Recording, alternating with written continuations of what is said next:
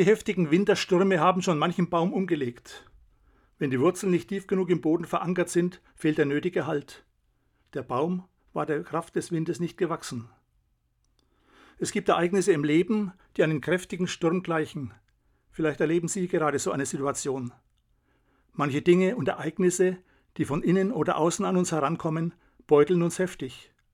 Die Diagnose eines Arztes, eine schlimme Nachricht aus dem engsten Umfeld oder auch ein Ereignis in der Welt, wie der Krieg in der Ukraine, kann uns zutiefst erschüttern.